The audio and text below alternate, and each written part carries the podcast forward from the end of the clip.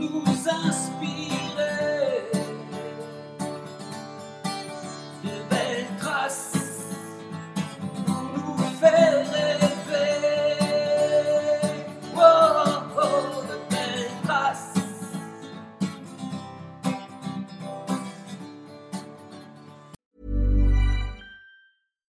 Sandra, and I'm just the professional your small business was looking for. But you didn't hire me because you didn't use LinkedIn jobs. LinkedIn has professionals you can't find anywhere else, including those who aren't actively looking for a new job but might be open to the perfect role, like me.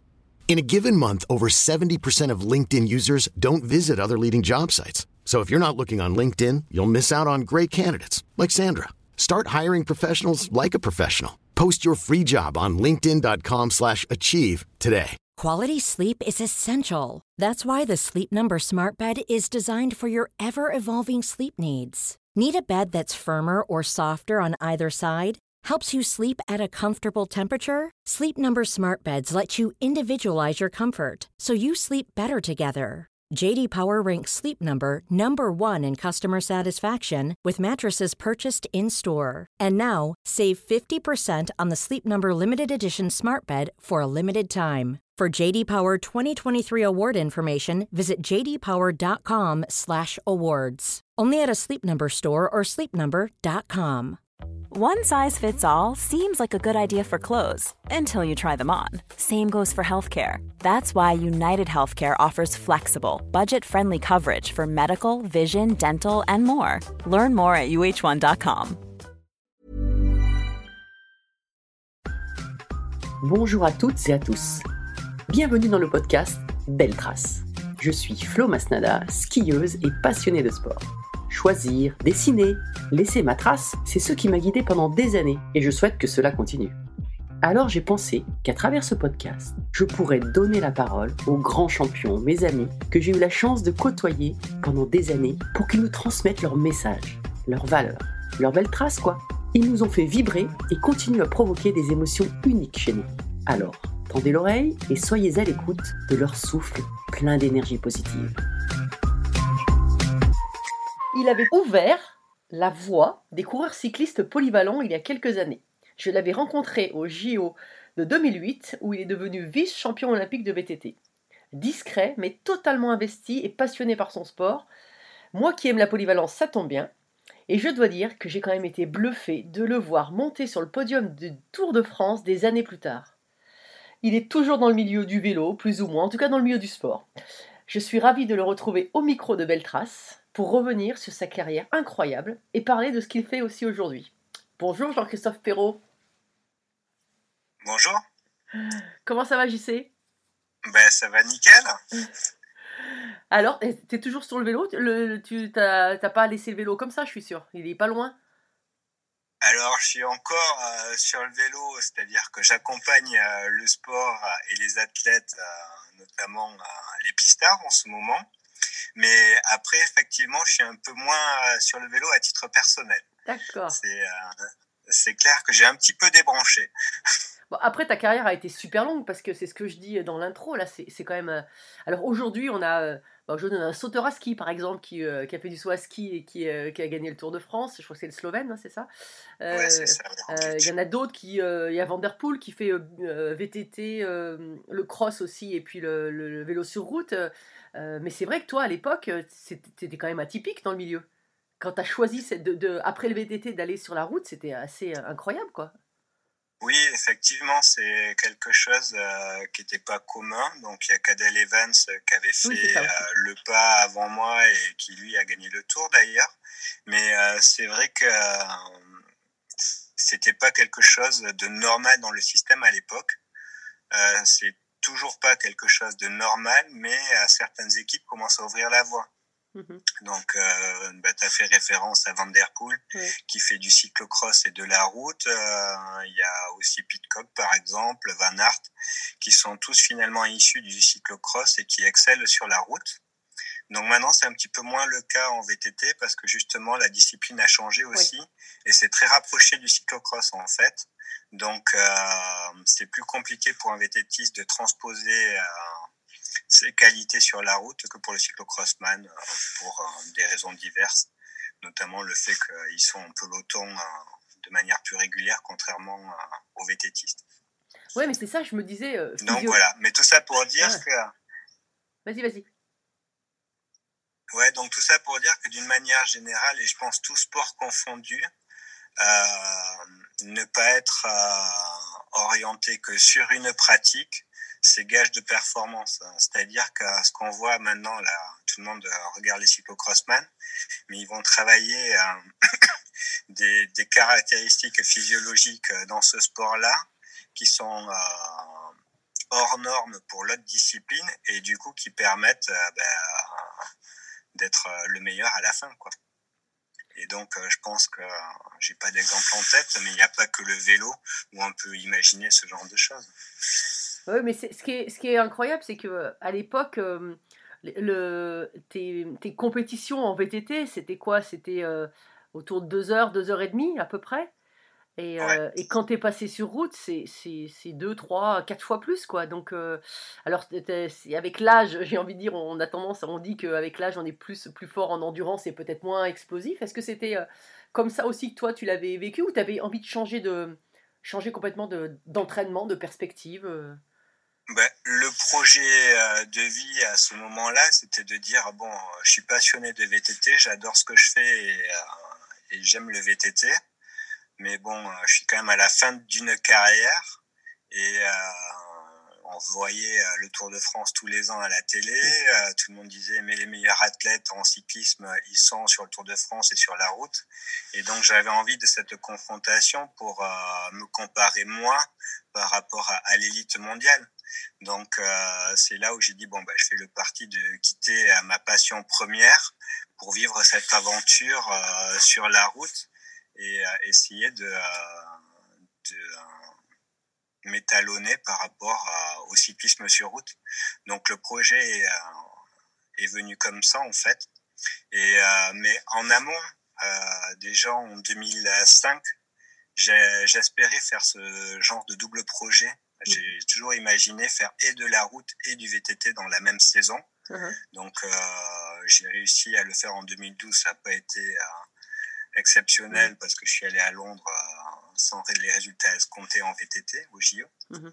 Mais, euh, mais maintenant, euh, ça a un petit peu changé. On se retrouve avec un Tom Pitcock qui est quand même mhm. champion olympique de VTT, qui court pour une équipe professionnelle sur route, qui est Ineos, avec des résultats sur les classiques, qui aussi fait du cyclocross l'hiver et est champion du monde. On a Pauline Ferrand-Prévot aussi, à donc c'est très axé vélo, hein, qui a été mm. championne olympique dans les trois disciplines du vélo. Donc maintenant, euh, c'est en train un petit peu euh, de rentrer dans les mœurs, mais à l'époque, euh, ça n'était pas du tout. Ouais. Et alors justement, comment le petit vététiste, enfin petit, qui arrive avec beaucoup de médailles quand même, un bon, un bon sac à dos de médailles, a, été accepté dans, dans le... Enfin, comment tu as été accueilli sur le, par, par les équipes sur la, la route et par par tes coéquipiers, par, euh, par les autres, quoi, en général Ouais, plutôt bien. À partir du moment où euh, les résultats sont arrivés vite, euh, tu trouves vite ta place, en fait. Donc, ça, c'est le premier point. Pour autant, c'est vrai que mon premier stage avec l'équipe belge, qui maintenant est l'Auto Soudal, je me suis arrivé dans un truc où c'est très en équipe. Donc, euh, un stage de début de saison, on est une trentaine de coureurs et ça roule tous ensemble, etc. Et moi, j'étais sur mes méthodes de vététiste avec du spécifique, un entraînement euh, très spécifique des intensités et tout ça. Donc, euh, j'étais un peu le martien là-dedans et il regardait ça d'un œil un peu interloqué. Ouais. Et justement, tu, tu mentionnes cette, euh, cette, euh, cette, équipe, puisque en fait, il y a des stratégies euh, pour courir, pour à un moment soit le sprinter, soit amener le leader. comment, encore une fois, comment tu as trouvé ta place? Parce que c'était, comme tu le disais, en, VTT, c'est. Bon, de toute façon, tu peux pas beaucoup t'aider, hein, un petit peu, mais c'est tellement technique et tellement des, petits chemins que il faut d'abord, c'est d'abord toi-même. Mais et là, comment tu as appréhendé cette, cette notion d'équipe? Ou d'être au service de quelqu'un ou d'avoir des gens à ton service quelque part. Ouais, donc euh, ça c'est pas un truc euh, qui me gênait que de me mettre au service d'un collectif. Euh, j'ai commencé, enfin, le sport j'ai commencé bien avant, mais j'ai beaucoup pratiqué le basket. Donc finalement, ah, c'est quand même un sport d'équipe. où ben, c'est pas toujours toi qui marques, il faut passer la balle et c'est un sport collectif. Donc j'appréhendais complètement l'aspect collectif et de se mettre au service d'un collectif, c'est pas quelque chose qui me dérangeait. Et après, effectivement, par contre, je me suis retrouvé rapidement dans un rôle de leader mmh. où en fait, certes, c'est un collectif, mais c'est un collectif au service euh, presque d'une seule personne. Et euh, ça, pour moi, ça a été un peu difficile à appréhender, quoi, de euh, bah, d'être responsable entre guillemets du résultat collectif, parce que c'est une pression supplémentaire. Quand tu roules pour toi, bon, certes, tu as des mmh. sponsors et tu essaies de mettre en valeur l'équipe et tu, tu fais les résultats pour toi et pour ton partenaire technique. Là, euh, tu fais les résultats pour toi, pour le partenaire technique, mais tu te retrouves aussi un peu redevable euh, par rapport à tout ton collectif qui se met à ton service. Et ça, c'est quelque chose que euh, j'ai un petit peu eu du mal à appréhender, pas tant par la pression, mais par le fait que la course des équipiers finalement n'est dédiée qu'à toi, quoi. Et d'un point de vue épanouissement, euh, j'avais du mal à, à voir comment euh, les athlètes pouvaient s'épanouir, mais en fait, euh, c'est exactement le même principe que en basket, en foot ou en ce que tu veux. C'est qu'il y a un mec qui va marquer, mais à la fin, c'est l'équipe qui gagne. Mm. Donc voilà, ça a été quelque chose qu'il a fallu appréhender. Ouais. Mais c'est drôle parce que finalement, tout à l'heure, tu dis Oh, moi, ça me, ça me dérangeait pas au début de me mettre au service de quelqu'un ou de l'équipe. Et en revanche, quand tu es dans le rôle inversé, là, ça te dérangeait par rapport aux, autres, quoi, en fait. Oui, bah ça, c'est une histoire de personne. une histoire d'éducation, ça, c'est encore autre chose. non, mais c'est drôle comme. Et donc, dans le. Ouais, c'est vrai que j'imagine tout à fait dans le. Vous, faisiez des, quelque part des réunions euh, avant les, avant l'équipe, avant, avant la course, euh, avec le manager de l'équipe, et qui dit à ce moment-là, bon, bah, aujourd'hui, euh, telle tactique, et puis vous accompagnez JC jusqu'au maximum dans, dans, dans, les étapes de montagne, notamment. Ça, ça, ça, se passait comme ça? Ouais, clairement, c'est un petit peu ça, oui. Ouais, donc heureusement, euh, ben, il y, a, des étapes où euh, c'est un peu carte libre parce que euh, faut aller dans l'échappée et que c'est l'échappée qui va aller au bout. Il y a 21 jours de course autour de France, donc il y a des journées qui sont pas dangereuses pour les leaders, qui sont pas pour les sprinteurs non plus, et du coup là les portes sont ouvertes pour pour les équipiers pour qu'ils puissent s'exprimer. Ouais. Et alors, ce, cette, euh, ce, tour où, euh, où, tu termines deuxième, euh, comment, comment tu l'as vécu sur les derniers jours? Parce que c'était quand même un aboutissement. C'était le, tour complet de ta carrière. Après cette médaille, tous ces super résultats de VTT, là, deuxième du tour, c'est quand même. Enfin, voilà, il n'y a quand même pas beaucoup de Français, notamment, qui, qui terminent deuxième du tour, quoi. Enfin, qui ont terminé deuxième du tour. Ouais, non, mais alors, sur l'instant, ça s'est assez bien passé. Et euh, comme c'est sur 21 jours, tu sais un petit peu où tu vas, euh, tu sais euh, où en est ta forme. Ma forme était très très bonne et puis donc tu te bats là, c'était contre Valverde et Thibaut Pinot, donc j'étais plutôt dans dans de bonnes conditions psychologiques parce que bah, j'étais encore derrière à deux jours de l'arrivée, mais je savais que j'allais passer devant et j'en étais convaincu. Donc, ah oui. Euh, voilà, il reste un contre-la-montre, des étapes de montagne. Donc euh, voilà, on est capable de juger ses adversaires et de se ressentir soi. Donc euh, voilà, focus sur l'objectif, concentré sur la perf et et, donc, ton, je ne me rappelle plus exactement, mais donc tu, tu parles du, du, du contre-la-montre, c'est vraiment le contre-la-montre qui, qui, a fait que tu es allé chercher cette, cette deuxième place? Ouais, c'est ça, ouais, ouais. Je, je passe euh, Thibaut euh, le jour du contre-la-montre à la veille de l'arrivée à Paris. Ouais. Et, euh, et, là, ton, ton directeur d'équipe, c'était qui? C'était Vincent Lavenu? C'était qui à ce moment-là? Oui, c'était Vincent, Vincent, hein. et Julien Jurdi qui était directeur sportif. Ah, ouais. Et là, eux, ils ont un, discours particulier avec toi avant ce. Parce que finalement, ce contre-la-montre, pour moi, je, l'imagine un peu comme euh, tu vois, une course de ski, quoi, où tu vas euh, la deuxième manche. Euh, comment tu t'es préparé juste avant? Alors, bien évidemment, il y a l'échauffement physique, mais mentalement, tu disais, tu étais focus, et, etc. Mais tu avais. une préparation spécifique, un objectif Est-ce qu'on pouvait te parler ou tu étais complètement dans ta bulle? Quelle, était ta relation justement avec le directeur sportif ou avec tes équipiers qui sont venus t'appuyer? Enfin, tu vois, j'ai envie que tu nous transportes dans ce moment avant, avant le, le contre-la-montre. Alors, mais si t'es avant le contre-la-montre, là, j'étais clairement dans ma bulle, quoi. Ah ouais, on pouvait pas te parler. Euh, c'est un moment où euh, bah, tu joues ta vie, euh, tu joues le podium du tour, tu sais où tu veux aller, donc la concentration extrême, quoi. D'accord. ouais, l'ambiance n'était pas la blague à ce moment-là. là, j'étais focus sur l'objectif et j'étais vraiment dans ma bulle et et donc après, bah, les, les gens euh, ressentent un petit peu tout ça et savent se mettre à, à leur place en fait. Oui, oui, de toute façon, ils, connaissaient ton fonctionnement, donc en fait, ils savent te laisser ton, ton, espace, euh, ton espace pour toi. quoi. Voilà, exactement. Donc, euh, bah, après, tu as les équipiers qui sont dans le bus et, et voilà. Donc, Vous aviez un, un, un, mot, un, enfin une, un cri de guerre ou non, non, c'était juste des regards, juste dans les attitudes? Ouais, c'est ouais, c'est plus euh, dans les attitudes. Ouais. Ouais, ouais. ouais. Donc euh, voilà, c'est un, un, mot d'encouragement, euh, ça suffit pour dire voilà, on est tous engagés dans le même objectif et, et on te supporte. Quoi. Donc, et toi, quand tu quand es juste avant de t'élancer, tu es vraiment dans le, dans, dans, le moment présent, du coup? Euh, J'imagine tu as des objectifs de, par rapport à tes sensations, de rythme de pédalage, ou tu, tu connais par, par cœur le parcours, euh, tu es vraiment dedans, euh, c'est ce qui fait la différence, tu penses, au niveau de la. Enfin, pour toi, en tout cas, au niveau de la. la quand tu dis la concentration ultime et euh, hyper centrée, c'était là-dedans? Ouais, ouais, ouais, clairement. Bon, alors, je pense que la base de la base, c'est quand même le physique et les jambes. Quand la forme est là, c'est quand même la base des trucs, quoi. C'est pas la tête qui fait avancer, c'est d'abord les jambes. Mais euh, ce qui fait la différence quand tu as les jambes, c'est euh, cet engagement mental euh, pour exploiter ton potentiel à 100% de ce que tu peux faire. Quoi. Mm. Et bah, clairement, la forme était là et mentalement, je savais ce que je voulais et où j'allais. Quoi.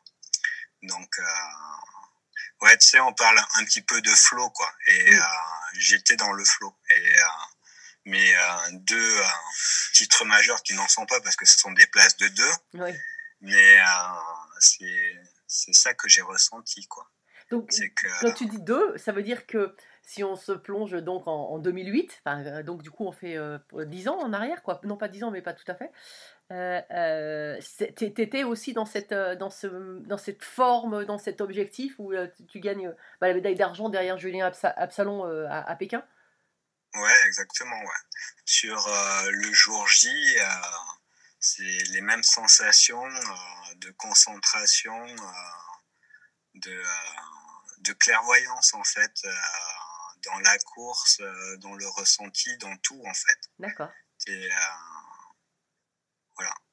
Après, la, différence entre les JO et le Tour, c'est que les JO, je suis allé entre guillemets, le chercher de loin. Ça a été écrit dans ma tête très clairement. Euh, pas tôt, quoi, mais bon, en gros, tu as ta sélection, mais ça, je savais que ça allait se faire. Et après, quand tu es dans la deuxième phase de préparation, euh, je disais, je me prépare pour être médaillé olympique, quoi. Et euh, toute cette phase de préparation, elle est claire et elle est tournée vers l'objectif. Euh, la préparation euh, du tour en 2014, c'était moins là-dessus. J'allais au tour pour faire un top 5, pour faire deuxième. Donc, l'implication n'a pas été la même. J'ai été sérieux dans l'entraînement, mais pas plus sur ce tour-là que sur les précédents, en fait. Mm. Or que sur les JO de, Pékin, là, l'investissement, les mois avant, il était total, quoi. Mm. Je ne vivais que pour cet objectif. D'accord. Et tu avais mis en place, tout en place, c'est-à-dire euh, toi l'ingénieur, euh, donc le physique, euh, les, le vélo, les, j'imagine tout, tout le, pas le vélo, enfin tout, tout ce qui est lié au vélo, donc c'est ce qui est très complexe en fait finalement par rapport à ce qu'on, ce qu'on imagine. la nutrition, tout était hyper, hyper millimétré. Exactement.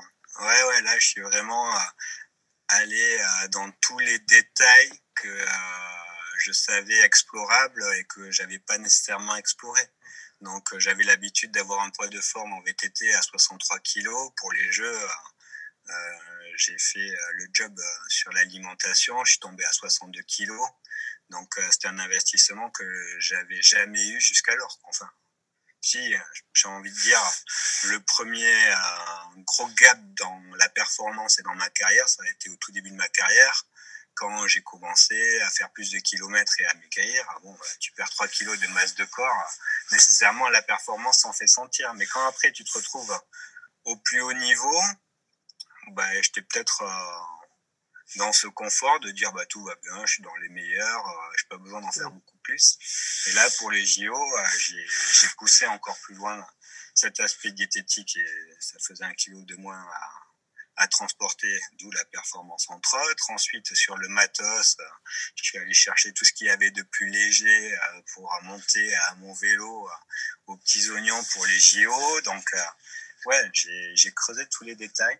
Et autre point de détail qui a été, qui est pas venu de moi, mais le préparateur mental de l'équipe de France à l'époque, finalement m'a fait faire un petit peu de visualisation. Et c'est un truc que j'avais pas l'habitude de faire, mais mais qui a été, euh, je pense, un, plus dans la performance. Il faisait super chaud, alors que j'avais pas imaginé où j'allais boire ou quoi euh, sur le circuit. Et il m'a fait poser des mots sur ces aspects-là. Euh, qui ont été déterminants le jour J parce que bah, je finis à limite enfin je finis aux crampes voilà mais donc j'aurais pas pris conscience de ça avant la course ça aurait pu être catastrophique quoi ah ouais, ouais. en plus bah alors à la fois c'est super parce que c'est ça se joue, euh, enfin voilà, le titre, la médaille olympique se joue sur rien du tout. Et, euh, et le tour en revanche, ça se joue sur, euh, voilà, sur plusieurs jours, mais il peut arriver en revanche beaucoup de choses extérieures pendant le, pendant le tour. Quoi. Ah bah oui, bah à commencer par les chutes des adversaires. mon plan de marche, c'était de faire top 5 sur le tour. Euh, clairement, euh, j'étais dans mon plan de marche établi, sauf que t'as Froome et Contador qui tombent. Mm. Donc ça veut dire que je, je pense qu'ils étaient meilleurs que moi sur ce tour-là. Euh, ça fait que de deuxième, tu passes à quatrième. Mm-hmm. Donc c'est les aléas qui un jour jouent pour toi et une autre année jouent contre toi.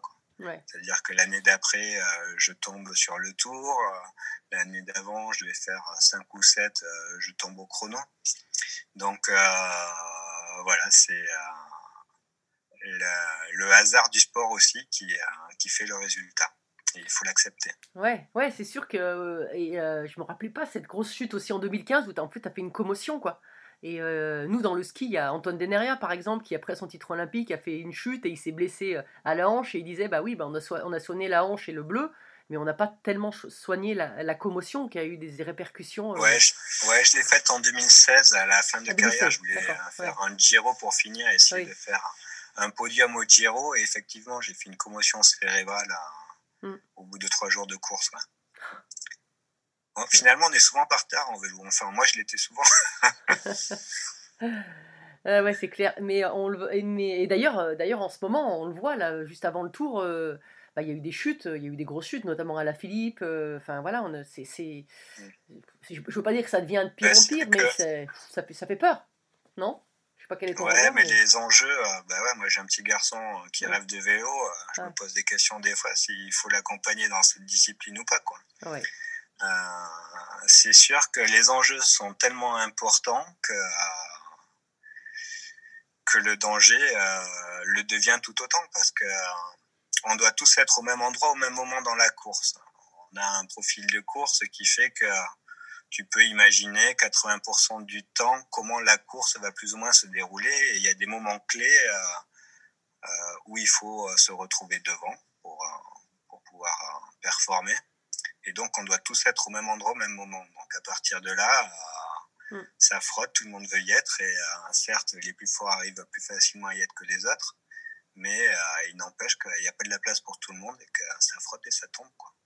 Ah ouais, et puis quand c'est. Euh, enfin, vous êtes comme... En fait, vous êtes un peu comme nous. Alors, nous, on a, on a, des, euh, on a quand même des, des carapaces et maintenant, il y a des airbags qui sont en train d'être développés. Mais sinon, à part le casque, bah, il n'y a rien qui nous protège. Quoi. Et quand on va taper sur. Nous, c'est des filets. Vous, ça, ça c'est les accidents à chaque fois sont très très graves. Quoi, hein. Donc, Ouais, effectivement. En fait, c'est comme en moto en fait. L'accident, il n'est pas grave tant que tu rencontres pas d'obstacle. Tant que tu glisses, bon, bah, tu vas y laisser du cuir.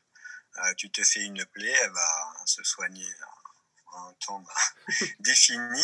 Par contre, dès que tu rencontres un obstacle, euh, là, ça devient vraiment dangereux. Quoi. Ouais. Ouais, c'est fou, Et donc, euh, malheureusement, il ouais, y, y, a deux, trois personnes hein, qui ont laissé la vie comme ça. Ouais, ouais, c'est. C'est terrible. Alors, tu parlais aussi tout à l'heure de, de, matériel. Je crois que pendant deux ans à l'UCI, euh, on t'a été missionné pour euh, trouver les histoires de moteurs dans les cadres de vélo. Pour dire que finalement, ben non, en fait, il n'y en avait pas, quoi. C'est ça, hein C'était ça le, le truc euh, Moi, j'en ai pas trouvé, en tout cas, et je suis persuadé qu'il n'y en avait pas. Alors, je dis pas qu'il n'y en a jamais eu. Parce que bah, la preuve en est, c'est que l'UCI avait trouvé un moteur en, en cyclocross chez une fille. Ah oui. Mais je pense qu'à partir du moment où les médias se sont emparés du sujet, le risque était trop grand et euh, du coup c'était entre guillemets déjà fini. Donc je dis pas qu'il y en a jamais eu machin, mais je pense que tout ce qui a été dit euh, post euh, la médiatisation euh, bah, de Fabien Cancellara en l'occurrence oui. sur Paris Roubaix. Alors je sais pas s'il avait un moteur ou pas, mais à partir du moment où ça a été évoqué, je suis quasi persuadé que c'est une pratique qui n'existait plus du coup. D'accord. Ok. Donc voilà. Ouais, okay. Après, la complexité, c'est euh, de prouver euh, qu'il n'y a pas quelque chose alors qu'il n'y a pas quelque chose en fait. Donc oui, c'est plus facile de prouver les choses quand elles sont là que prouver l'absence de quelque chose, c'est moins simple. Ouais. Ouais, Et donc c'est un peu là-dessus que que les gens jouent et ça pâtit un petit peu à l'image du cyclisme. Ouais. Oui, puis toi, ça devait être un rôle particulier parce que finalement, tu avais un peu la, le, le, rôle de l'inquisiteur, quoi, qui va chercher partout s'il y a des, euh, enfin, qui va contrôler, qui va, enfin, les gens devaient te voir arriver un peu de manière, enfin, craignaient, non Ou euh... Alors moi, j'ai essayé d'accompagner cette démarche d'un point de vue pédagogique. Je suis pas là pour dénicher des tricheurs. Je suis là pour prouver aux gens qui vous regardent euh, que vous trichez pas. En fait, euh, et c'est un peu de la même manière que je prenais le contrôle antidopage. Oui. Euh, pour moi, le contrôle antidopage, c'était une manière d'essayer de prouver sa bonne foi, en fait. Et donc, c'est comme ça que, que j'accompagnais le discours. Le but pour moi, c'était de prouver que le vainqueur, ben, il avait couru sans moteur dans son vélo. Ouais, ouais, bien sûr, bah, il faut prendre, il faut prendre positif. Mais et comment justement tu le, tu le vivais, toi, le, toutes les, les rumeurs de dopage qu'il y avait euh, bah, autour de, autour de certains coureurs qui étaient avec toi, enfin entre autres, hein, euh, qui étaient euh, devant toi autour notamment ou, euh, ou autre, quoi. C'est, ça devait quand même pas être simple de, enfin, à la, à la fois d'avoir les rumeurs et puis des fois de se dire, est-ce que tu avais des, est-ce que tu as eu des doutes, enfin, je sais pas si, on- si tu peux répondre à cette question, mais est-ce que tu, des fois tu disais, oh, quand même. J'ai eu des doutes, des certitudes, des, Ouais, un ah peu ouais. tout, mais en fait, euh, le cheminement, euh, il est tout au long de ta carrière, en fait. Ah oui. Donc, euh, jeune, euh, jeune euh, sportif de haut niveau, euh, c'était un peu, euh, bon, bah, de toute façon, pour performer dans mon sport, faut tricher, il n'y a pas d'autre solution. Donc, à partir de là, je veux pas le faire. Donc, euh, je vise pas à de gagner des trucs et à d'être au plus haut niveau. Je vais faire euh, du vélo pour moi. Je vais me fixer des objectifs à mon niveau personnel. Et puis, si je fais 20 en Coupe de France, ben, l'objectif euh, dans les mois à venir, ça va être de faire 15. Et donc, euh, il y avait vraiment cette rancœur quand même par rapport à la triche et au tout haut niveau, en me disant, ben, c'est inaccessible et euh, on peut pas faire sans tricher. Donc là, euh, moi et d'autres jeunes à l'époque, on était assez virulents là-dessus. Mhm. Et puis finalement, tu te retrouves à gravir les échelons au fur et à mesure. Et puis du truc que tu croyais impossible, ben, tu te retrouves top 5. Mm. Et là, euh, finalement, euh, tu te retrouves dans une situation où on dit, ben attends, euh, c'est toi qui es performant, c'est toi qui es devant, donc c'est toi qui triches. Mhm. Et là, tu dis, mais c'est profondément injuste, quoi, parce que tu sais comment tu fais les choses. Oui. Et pour autant, euh, les gens, d'une manière générale, tu dis, oh bah toi, tu fais du vélo, bah donc tu triches, donc toi, en plus de faire du vélo, t'es bon, donc euh, c'est sûr que tu triches, et quoi que tu dises, euh, t'es un tricheur, quoi. Ouais. Et, et donc, c'est un peu euh, le même principe que le moteur. T'es pas en mesure de prouver ta bonne foi, quoi. T'as beau aller faire des contrôles, il y a des gens qui trichent, qui font les contrôles, et qui sont au même stade de toi, ils ont des contrôles négatifs. Donc, t'as pas de moyen de prouver ta bonne foi. Donc déjà, il y a eu ces deux premières parties dans le cheminement par rapport à la triche et au dopage et à l'éthique du sport. Donc euh, la conclusion à tout ça, c'est euh, de faire abstraction euh, du jugement extérieur. T'as pas d'autre choix que de faire abstraction du jugement extérieur. Quoi. Donc, euh, je vais pas dire que ça touche, ça te touchait pas, mais en tout cas, ça te touche moins, quoi. Tu dis, ben voilà, de toute façon, je peux pas leur prouver par A plus B que je triche pas. Donc, euh, ils pensent comme ça. Je peux pas lui faire changer d'avis. Euh, Fais-toi plaisir, vis ta vie et euh, donne-toi les challenges que tu dois te donner et euh, avance pour toi, quoi. Donc, ouais. Ouais, puis toi, tu es droit, droit dans tes bottes. Mon cheminement par rapport à oui, toi, t'es, toi, es droit dans tes bottes, quoi, de toute façon. Euh. Ouais, c'est ça, exactement. Et donc, euh, du coup, euh, de par ce cheminement, moins de rancœur aussi par rapport aux adversaires qui sont devant toi, parce que bah, certains avaient une bonne image, donc bah, ceux qui ont une bonne image, tu dis, bah, il est meilleur que moi. Mm. Et puis c'est comme ça et c'est la vie, à commencer par Julien Absalon. Quoi. Julien mm. Absalon m'a toujours battu en VTT. J'estime que physiquement, il était plus fort que moi. Et, euh, et voilà, donc aucune rancœur par rapport à ça, c'est le sport. Euh, D'autres avaient des images euh, un petit peu plus écorchées. Mm. Donc voilà, après, du coup, tu te dis, mais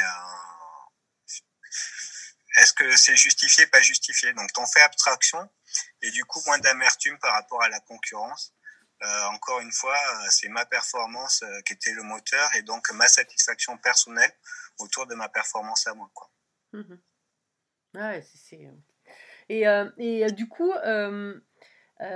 comment tu on disait tu as commencé très jeune finalement le, vélo comment où tu bon comme tu disais ce milieu au début on arrive on dit qu'il y, a des choses un peu bizarres qui se passent mais c'est ma passion du vélo mais qui t'a mis sur, le, sur le, la première fois sur un vélo? Qui t'a donné cette envie ou, enfin, ou toi, comment tu as commencé le vélo? Ouais, c'est clairement le hasard. C'est ah vraiment le hasard. Parce que, euh, alors, on était pourtant sur des vélos. Hein, donc, j'étais en vacances avec ma mère. On faisait euh, du vélo itinérant et je détestais ça. Mais je détestais ça, quoi. Me balader euh, sur la route en vélo, je voyais pas l'intérêt. Et euh, on s'est arrêté chez un cousin qui venait d'organiser une course de VTT et qui était une discipline euh, toute naissante euh, en France et même aux États-Unis. Et il racontait comment les mecs ils traînaient leur vélo dans la boue, ils tombaient, c'était une vraie galère. Et euh, j'ai dit ben voilà, ça c'est exactement le sport que je veux faire en fait. Je me traîner dans la boue, euh, pas réussir à monter, tomber, être dans une vraie galère et et être confronté à, cette difficulté en fait. Donc c'est comme ça que j'ai découvert le VTT juste par quelqu'un qui parlait d'une compétition. Bon, moi, acheté un premier magazine de vélo, je l'ai dévoré, j'ai attendu mon premier Noël à, suivant pour avoir un premier VTT et puis euh, j'ai pas débranché, j'ai finalement euh, switché du basket justement euh, vers le VTT. Ah, c'est trop bien, c'est excellent.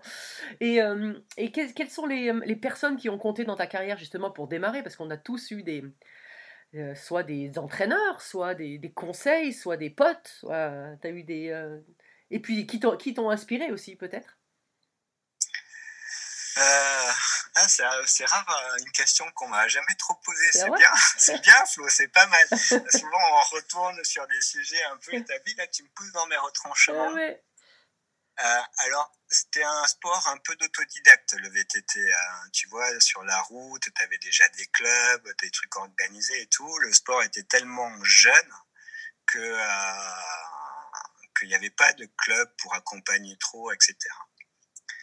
Euh, donc je pense que ben, mes premiers supporters qui m'ont supporté longtemps sont mes parents, finalement, qui finalement se sont dédiés à ma passion et m'amener en camping-car sur mes courses et m'accompagner, etc. Après, le deuxième moteur peut-être en début de carrière, c'est l'ambiance qu'il y avait autour de cette discipline naissante. C'est-à-dire que tes concurrents, euh, tes, concurrents, mais euh, aussi tes amis, parce que passionnés par la même discipline et ont partagé euh, la même passion. Mhm.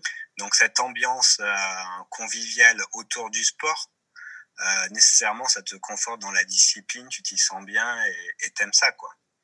Donc voilà, et après par la suite euh, mon premier entraîneur. Euh, et puis, euh, je pense, en termes de paire, c'est le dernier qui a été le plus gros moteur dans la performance.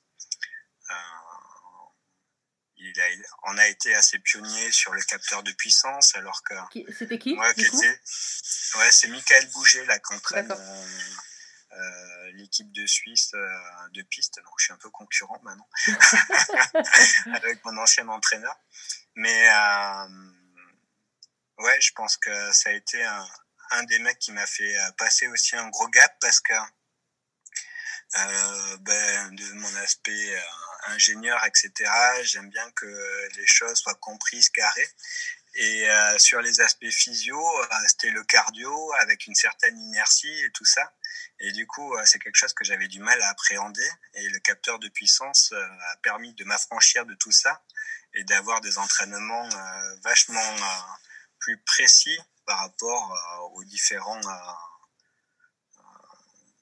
différentes capacités que, que tu veux explorer et travailler. Donc ça, ça a été un gros gap dans, dans, dans mes perfs. Quoi.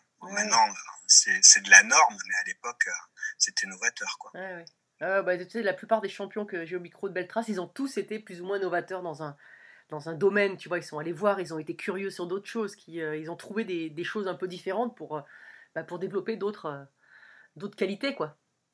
Ouais, je pense que pour progresser, il faut tout le temps avoir cette démarche, et là je le retrouve dans mon métier, c'est qu'il faut se poser des questions et toujours se questionner pour avancer et essayer de gagner des dixièmes, des centièmes, et essayer d'être le meilleur à la fin ouais, c'est clair. Et tu parlais justement de ton, de ton côté ingénieur, parce que donc tu as fait, as fait l'INSA. Euh, il n'y a pas beaucoup de sportifs, hein. enfin, il y, en a, il y en a un petit peu à l'INSA, justement. Il y en a, il y en a. Il y en a. Mais comment tu as fait pour, euh, euh, pour pendant ta carrière, concilier justement sport et études? Parce que c'était quand même pas classique non plus. Ouais, ben, poussé par mes parents. La priorité, c'était les études. Donc, je connais ça, je connais bien ça. Voilà, donc moi, bon élève, euh, j'ai écouté ce que papa maman disait. Hein. Donc voilà, après euh, ça devenait un moyen aussi d'avoir un statut tout en commençant à être professionnel. Et puis après, je me suis tout simplement intéressé à ce que je faisais et donc euh, c'est devenu un intérêt, pas une passion non plus, parce que la preuve en est, c'est que je suis retourné vers le sport parce que c'est ma réelle passion. Et j'essaie de mettre les aspects scientifiques au service de ma passion, entre autres. Donc et l'autre point, je pense que j'ai eu la chance de finir à l'INSA. C'est à, à l'époque, en tout cas, et ça l'est toujours, c'est une des rares écoles qui permet d'adapter un cursus euh, de sportif de haut niveau à la volonté euh, bah, d'être un ingénieur diplômé. Quoi. Donc ça veut dire que l'école m'a réellement accompagné à aménager mes horaires par rapport aux impératifs de la discipline. Et euh, ça, ça a été un luxe. Donc, euh, ouais, c'est trouver ce genre d'opportunité. Et euh, dans la carrière euh, d'un athlète de haut niveau, c'est des choses qui sont pas évidentes à faire. Mais d'une manière générale, dans le sport, hein, c'est que les portes sont étroites et il faut trouver le moyen de les ouvrir. Quoi. Mmh. Ouais, ouais, ouais, non, mais c'est, c'est, sûr. En plus, le, le vélo, c'est un sport qui demande beaucoup, beaucoup d'heures d'entraînement. Euh, et tu peux pas t'entraîner la nuit ou enfin tu vois il y a des il y a des, y a des choses qui sont euh, voilà c'est c'est cadré ça tombe souvent en même temps que les cours et autres et donc il faut il faut concilier tout ça et c'est compliqué oui donc là ouais j'ai eu la chance de vraiment euh, tomber sur l'école qui est capable d'accompagner ce genre de projet quoi. Ouais, c'est sûr. Et alors donc aujourd'hui tu t'en sers finalement de de cette connaissance, de, ces, euh, de, de ce côté technique, euh, physique, euh, parce qu'aujourd'hui, tu, tu, tu, travailles finalement pour un projet pour, euh, pour 2024 finalement. Ah ben là, ouais, là, clairement, mon, mon bagage d'ingénieur me sert tous les jours. Après, des fois, je me dis que je voudrais un petit peu m'en écarter pour accompagner le sport d'une autre manière, mais là, actuellement, ça me sert beaucoup. Mmh. Ben justement, dis-nous ce que, dis, dis-moi ce que tu, ce que tu fais exactement aujourd'hui. Oui, donc euh, je suis dans un projet haute performance cyclisme et aviron. Donc euh, c'est un projet euh, en vue des Jeux de Paris 2024 pour accompagner les athlètes. Donc il y a des universitaires qui sont regroupés dans ce projet, des universitaires de STAPS, donc plutôt axés physio, et des universitaires plutôt ingénierie. Et l'objectif étant d'apporter des réponses quant à la perf dans ces deux disciplines. D'accord, donc euh, est-ce que ça correspond aussi un peu à ce que tu euh, à tes à, tes études euh, d'ingénieur et puis ton vécu terrain? Ou Ouais, complètement. Si j'étais recruté, c'est pour ça, c'est que j'ai effectivement la compétence scientifique pour accompagner les discussions, mais j'ai aussi cet aspect d'ancien athlète pour euh, entrevoir aussi euh, la, vision du terrain et euh, des entraîneurs et des athlètes. Mhm. Mais ça te manque aussi quand même le terrain, non? On en discutait un peu. oui, effectivement, c'est sûr que je travaille pour un objectif qui est en 2024 et je bosse pour des athlètes qui sont pas encore sélectionnés. Donc ça fait assez abstrait ce lien au terrain et la compétition me manque un petit peu, c'est clair. D'accord, bah écoute, j'espère que tu retrouveras de, quoi de quoi t'exprimer euh, pleinement. tu as tellement à apporter et à transmettre que ça serait quand même dommage de, de s'en priver. euh, alors écoute, je, hum, j'ai une nouvelle petite rubrique là dans mon podcast. Je, vais dire, je te dis un, un, un, ou deux mots, et puis, euh, enfin surtout un mot, et puis bah, si tu peux me répondre par un mot ou, euh, ou une phrase ou une idée. Alors le premier, c'est Jeux Olympiques. rêve. Euh, Tour de France. Euh, engouement populaire, il y a deux mots, ça marche ou pas? Ouais, bah oui, bah Tour de France, c'est pareil. Avenir. Euh, radieux. Sport. Passion. Risque. Passion. c'est clair. Médaille. consécration. Et pour finir, rêve. Euh, consécration. ah ouais, c'est l'ingénieur hein, qui, qui sort pas de son truc. Hein. non mais c'est bien, c'est cohérent parce que c'est euh, ça, veut dire plein de choses aussi quoi. Donc ça c'est. Euh, c'était pour faire référence à toujours cette quête de médaille, cette compétition et finalement c'est ce que je veux continuer à faire d'une manière ou d'une autre. Exactement, ouais, bah C'est la passion euh, de la compétition et, euh, et donc euh, je pense que ça reste mon avenir, même si c'est plus moi mmh. qui, qui vais directement chercher les médailles. J'ai envie de continuer à, vivre un peu par procuration cette compétition. Ouais bah oui, oui, c'est c'est des choses que qu'on a envie de. On est, on est, tous comme ça un peu. Enfin, après, on a envie de que les autres le vivent aussi, quoi. Et, et ça, c'est bien. Et, et ça m'amène à ma à mes deux dernières questions qui sont aussi un peu liées. Alors, est-ce que as eu, tu as eu ou tu as une devise dans la vie? Non, clairement pas. Clairement pas. Bon, bah écoute, c'est pas grave, hein, ça y est, il n'est pas obligé. Hein. Et puis, euh, alors celle-là, tu vas être quand même obligé de répondre. De répondre. C'est qu'est-ce que c'est pour toi une belle trace? Euh, Une belle trace. Euh, On en a fait quelques-unes ensemble en ski, mais. ouais, mais alors elles sont éphémères, celles-là, elles sont belles, mais éphémères. Ouais. Donc, une belle trace pour moi, c'est une trace qui reste, qui marque et euh, bah, du coup, c'est peut-être euh, une trace de pionnier, en fait, euh, d'ouvrir une voie, comme, comme les gens qui font de l'escalade ou ces choses comme ça. Et ouais, c'est c'est peut-être d'ouvrir une nouvelle voie, une, nouvelle manière de voir les choses. Et c'est ce que tu as fait aussi un petit peu pendant ta carrière, puisque finalement, euh, euh, d'aller au VTT, le Tour de France, euh, c'est aussi, ce sont aussi de nouvelles voies que tu as tracées. Ouais, ouais, je pense que j'aime bien ne jamais faire pareil, en fait, ou essayer de faire différemment.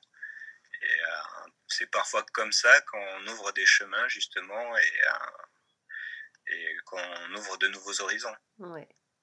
Bah écoute, euh, merci beaucoup euh, JC, c'était vraiment un plaisir de t'avoir euh, au, au, micro de, Belles Traces, d'avoir de, tes nouvelles et puis j'espère ben, qu'on se croisera bientôt. merci beaucoup Flo. Salut JC. Ciao ciao. Merci à tous, chers auditeurs passionnés.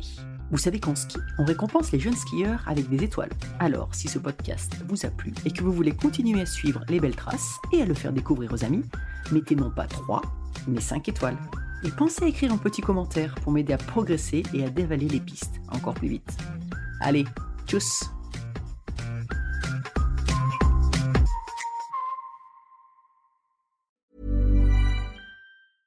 Imagine the softest sheets you've ever felt. Now imagine them getting even softer over time. That's what you'll feel with Bowl and Branch's organic cotton sheets. In a recent customer survey, 96% replied that Bowl and Branch sheets get softer with every wash. Start getting your best night's sleep in these sheets that get softer and softer for years to come. Try their sheets with a 30-night guarantee. Plus, get 15% off your first order at bowlandbranch.com. Code BUTTERY. Exclusions apply. See site for details.